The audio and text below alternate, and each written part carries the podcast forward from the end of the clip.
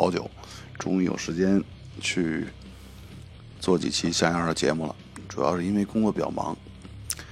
时间确实有限，所以一直也没有好好的去想一想该怎么做这个。然后这两天健身去，然后健身的过程中在听一些音乐嘛，然后也是偶尔听到一些呃自媒体上的这种。啊，重金属的，呃，调评也好，包括节目也好，啊，挺受刺激啊。一个是看人家都在坚持嘛，啊，确实做了一百多期了，好像有的也。但是另一方面，一种刺激呢，就是 想说一说的啊，但是没有任何的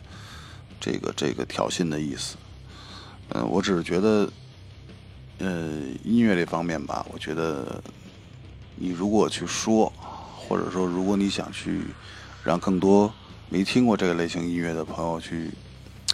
真正的去了解，真正的去喜欢，至少你得懂吧？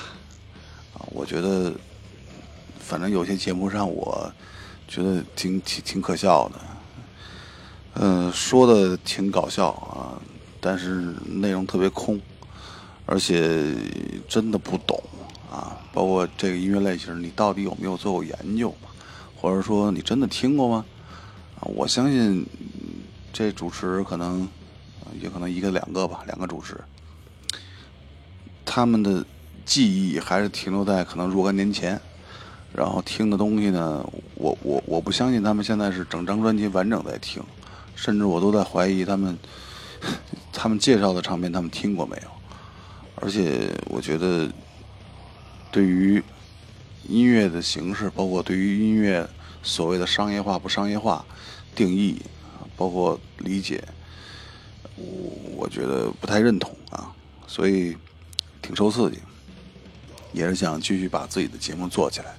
当然，走自己的路线吧。我觉得他们有他们的道理，我有我的道理，做自己的事儿呗。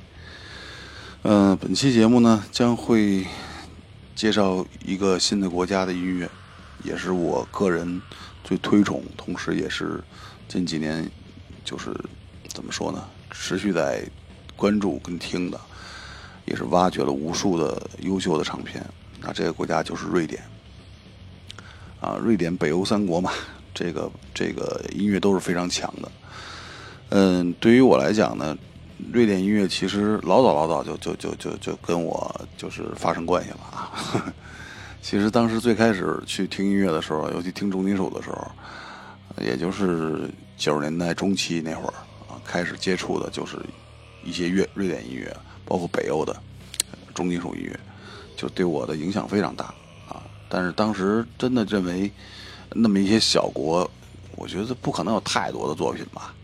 啊。一直后来慢慢听美国的啊，听听听欧洲的。觉得美国特别多啊，然后唱片也特别多，而且风格也特别硬，感觉听着挺爽的。包括敲击啊，包括死亡。但是实际上，在那当时那个互联网不发达的时代时代嘛，所以肯定资讯上各方面都都跟不上。但是进入两千年之后啊，互联网开始越来越发达了，包括信息也更加通透以后，才知道这个原来在在瑞典、在北欧这些国家有这么多出色的。这种乐队跟唱片啊，当然也也也也怎么说呢？就是也离不开中国盗版音乐的这个这个力量啊。当时出了好多黄标啊等等这些东西啊，确实也对我产生了一些影响啊。包括一些新兴的类型，什么比如说这个旋律死啊等等，都是通过黄标然后开始收正版等等这个路子。那么说到瑞典这个国家呢，瑞典最盛产盛产的音乐，其实就是我个人认为是两类，尤其在金属领域啊，一类就是现在很多就是年轻的朋友听的这种旋律死亡啊，所谓的哥德堡之声啊，什么三巨头啊乱七八糟的那些乐队啊，确实挺好听的。我曾经有一段也是疯狂的迷恋 DT 跟 ATG 啊，这我说这个缩写大家应该都知道是谁吧？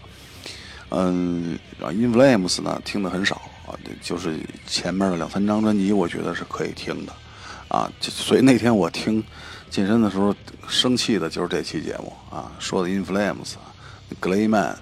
啊，竟然说成是一张呃圣经级的经典，圣经级的啊，我觉得，然后紧接着他又说这个 ATG 啊什么开始走商业化路线，啊，纯他妈扯，Inflames 格雷曼才是纯商业的，嗯，这我就不说了啊。瑞典这国家继续说。瑞典非常富有啊，可以说，如果从这个福利啊，包括各方面来讲，文化呀，包括这个经济发达来来讲，都可以排在全世界的前几位的。人的这种幸福指数非常非常高。我记得曾经原来说过，好像荷兰啊、丹麦啊都是类似这样的。所以北欧这个国家呢，北欧这些国家出产这些音乐，就一直让我特别好奇，为什么这样的国家能够有有有这样的音乐产生？嗯，挪威其实是出黑金属，那芬兰出旋律旋律方面的金属，比如说像一些什么 COB 啊，包括一些什么什么 Nightwish 啊等等这样类型旋律非常好的。然后像瑞典，真的就是一个死亡的国度。我个人认为，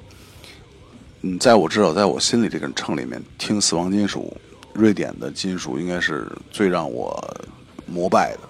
啊，美国的金属吧，其实听多了以后发现。风格确实多啊，玩的也确实好，但是老感觉缺少了一些气息啊，那些东西我没法形容。但是我更喜欢瑞典的这类东西。呃，当然了，瑞典的重金属，咱们就说到第一个乐队，第一支乐队可以说是瑞典这个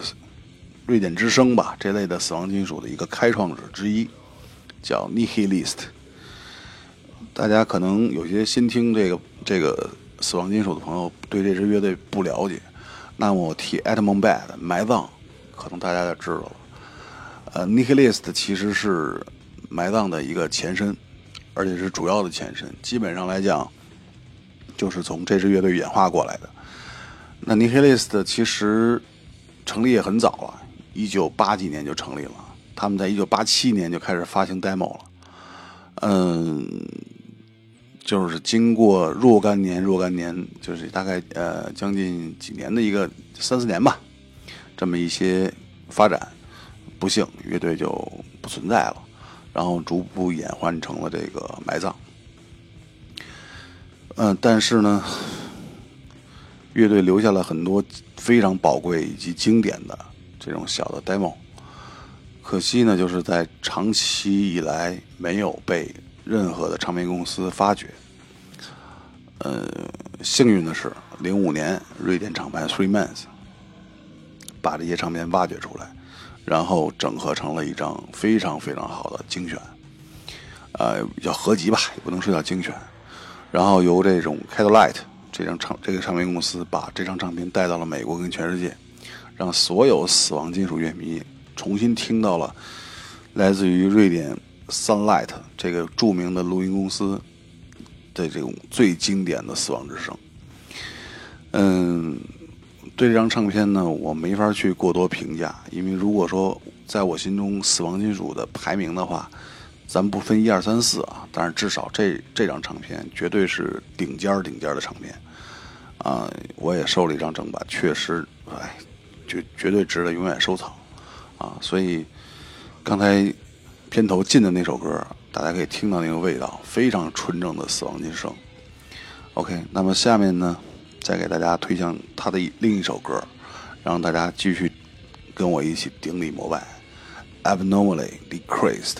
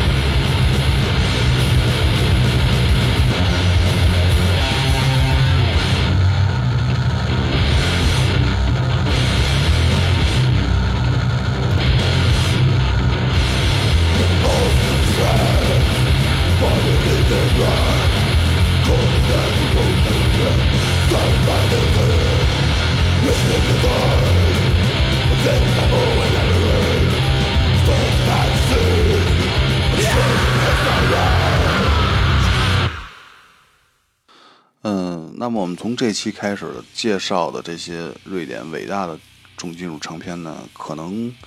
呃比较跳跃啊，就是说不会以一个乐队一个乐队形式延续性的去介绍，可能是按照一个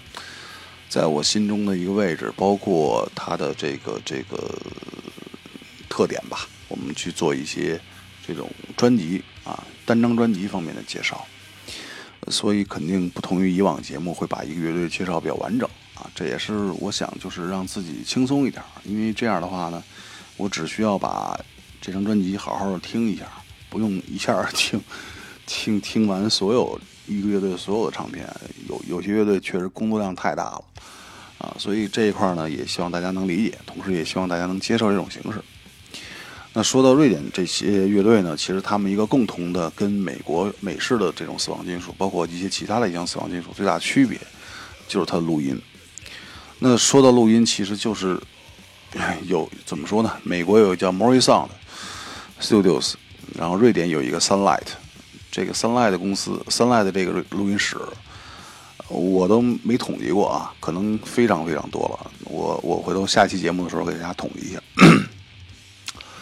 嗯，基本上能够在所有的听众。心目中留下经典记忆的这种死亡金属唱片，多多少少可能有百分之六七十以上，有可能都是来自于这个唱片公司，这这个录音室。嗯，可以说是整个瑞典最杰出的一家录音室，同时也是为整个死亡金属界就是定就是做了巨大贡献的。那么刚才说到的这个 Nihilist 啊，就是从这家这个录音室出来的唱片。那刚才说到了 Edmund Bad，那 Edmund Bad 就不用再说了吧？我觉得这支乐队在所有听死亡金属音乐的这个朋友里面，应该都是一说到瑞典或者说到瑞典式死亡金属，那绝对估计第一个想起就是他吧？不是他就 Dismember 啊！但是 Edmund Bad 确实是开创了一个瑞典之声的时代，嗯，就是他的那种。声音的这种颗粒性，就是所谓的这种八字 soul，还有以及它这种瑞典式的这种 riff 的重复，还有瑞典式的这种旋律，怎么说呢？就是非常非常的呃经典的瑞典声音，甚至是定义了整个瑞典死亡金属的一个标准。就是如果说我们去判判判别这个 这个乐队，甭管是来自哪国家的，他玩的是什么类型的死亡金属，那么我觉得真的就是以以他这为为标准了。而且最怎么说呢？为什么要单独拎出瑞典死亡金属来说？其实大家看死亡金属这么多类型，真正能够说，就是如果我们愿意的话，如果真正去能够按照一个国家去定义一个死亡金属类型，可能只有瑞典。美式也可以算吧，勉强算，我觉得。但是瑞典，我觉得是真正太有特点了，就是一听就是，而且特别好归类，这一大类。而且乐队都是真正能够、能够、能够、能够带来一些让你享受的东西啊，不光是爽快，是享受。那说到 Adam Bad 呢，包括说到瑞典的一些死亡金属乐队，真的离不开几个唱片公司的推动。那其中最著名的就是耳痛了。那这张唱片，就他一九九一年发行的这张第一张唱片叫《Left Hand Pass》，左手之道，可以说是绝对是经典中的经典。嗯，包括几方面，一个是录音，二一个就是整个的乐曲编排啊、配器等等。第二，最终还有一个录音室，对吧？还有一个最重要的就是封面，这个死亡金属封面之神呢，叫 s e Grave，可以说是为无数的这种优秀唱片都都都都都怎么说呢？都都出出过非常好的唱片封面。嗯，尽管 Adam Bad 在出了前两张唱片之后，这个风格稍微有些变化，到后来甚至完全变掉了啊，变成那什么 Death Row 了。我个人对 Death Row 这风格呢，也不是不能听，但是确实是没感觉，所以还是比较喜欢他前面的 早期的两张唱片，确实是太经典了。那么我们今天呢，就给大家推荐他两首歌，一首歌叫《But Life Goes On》，然后第二首歌叫《Revel in Flash》，然后第二首歌的歌名后来又成就了另一支新进的。啊，年轻一代的瑞典式死亡金属乐队，但是它来自德国，叫 Rebel in Flash。OK，所以我们先听听 Edmund Bad 这位前辈的这两首经典作品。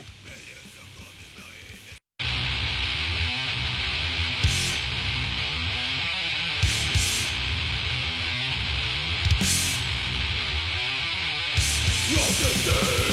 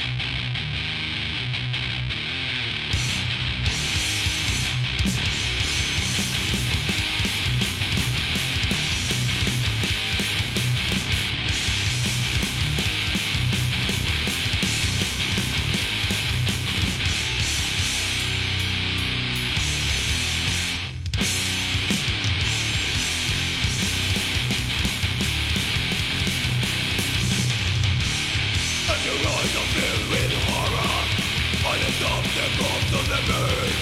You can't avoid the dismal sight It's all the necessary trash It's the way to get material To get around the what's inside And there's a greater abuse You feel will damn you are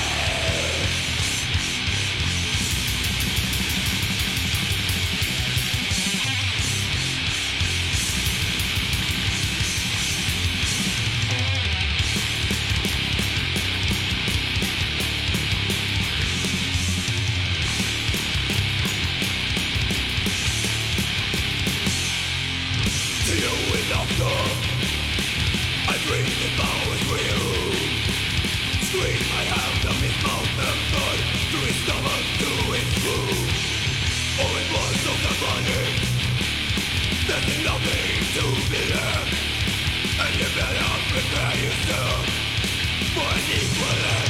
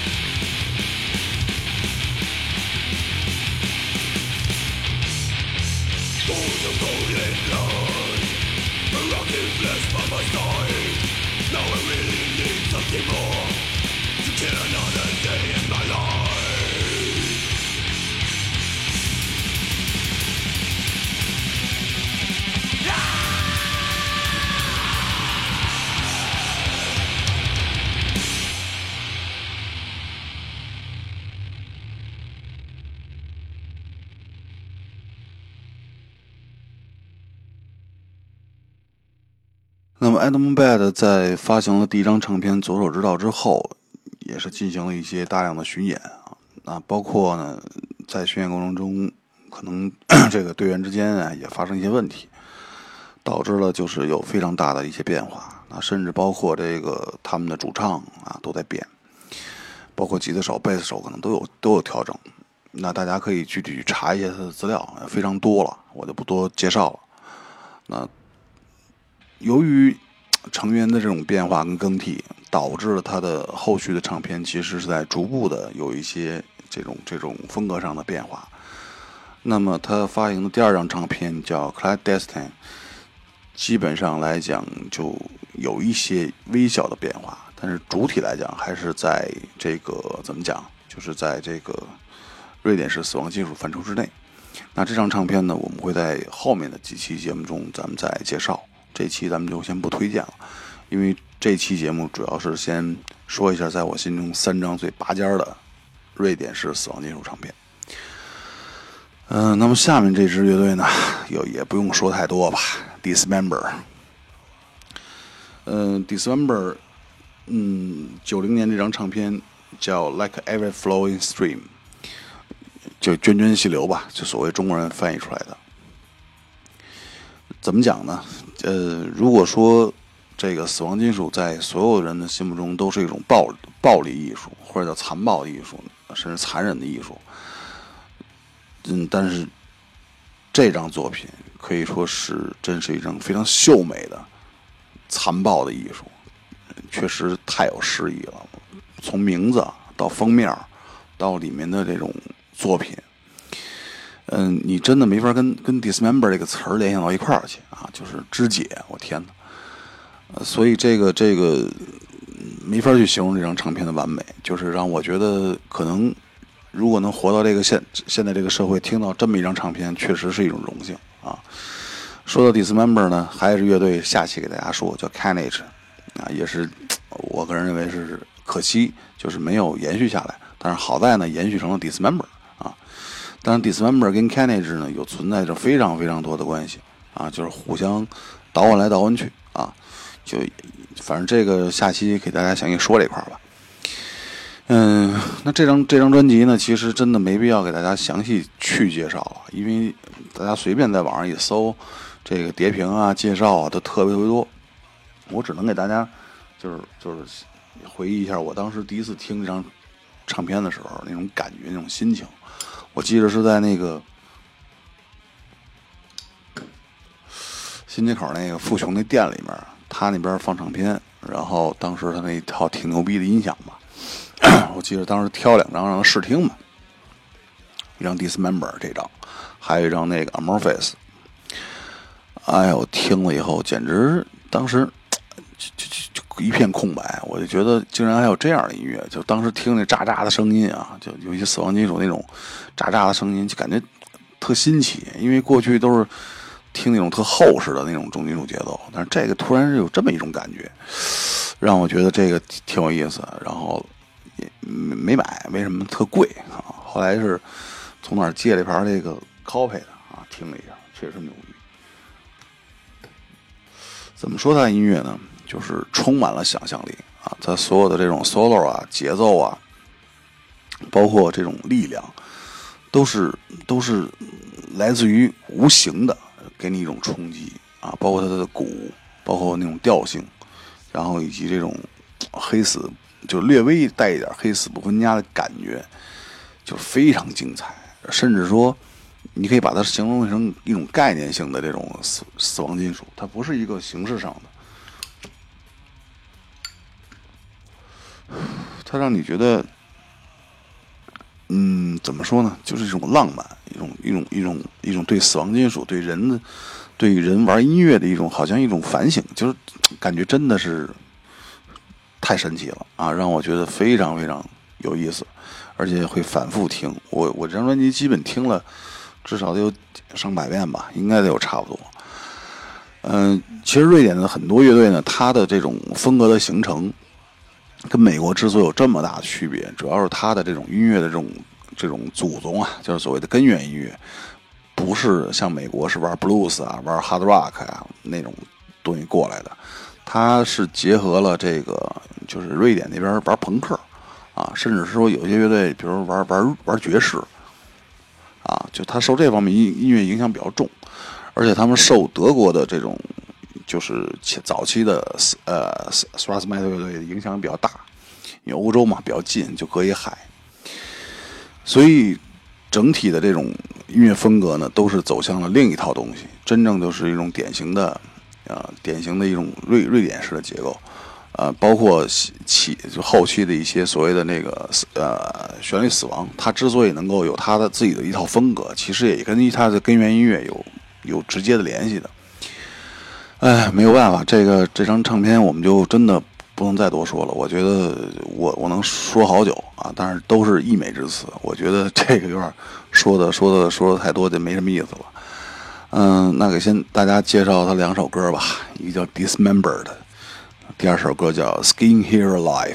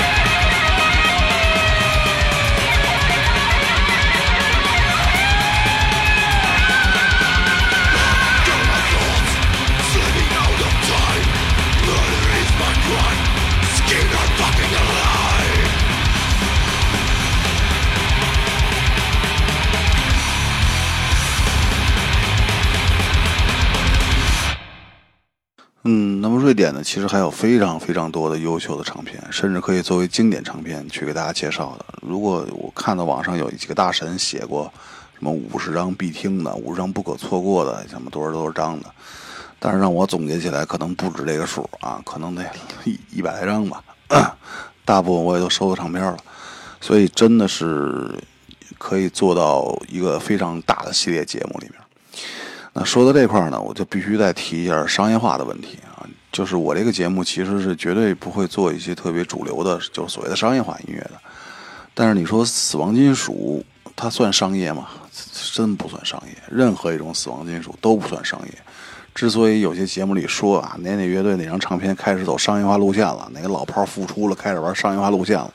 只是您是，只是大家，就是我们是在听这个圈的音乐，我们会认为它商业了，但是它真的不叫商业。这种商业，我觉得是被逼出来的。第一，他得活着吧，对吧？这个是没办法的事儿。第二，这个这个商业不是他愿意商业，是唱片公司在绑架他。我觉得从乐队本身来讲，这帮人，你你至少不能说他，你也不能骂他吧？人家是玩音乐的，是艺术家。我觉得至少人家在曾经创造过那么辉煌的这种唱片。那对于任何一个乐队评价，都应该保持一个怎么说呢？就是从一个艺术角度或者从音乐角度去去去去去去评论。就是你可以不喜欢，但是你不能说它不好，你也不能说它太统筹，对吧？所以除了一些。由地下音乐转向真正主流乐坛的，比如像 Metallica 呀，呃，这我就不说了，确实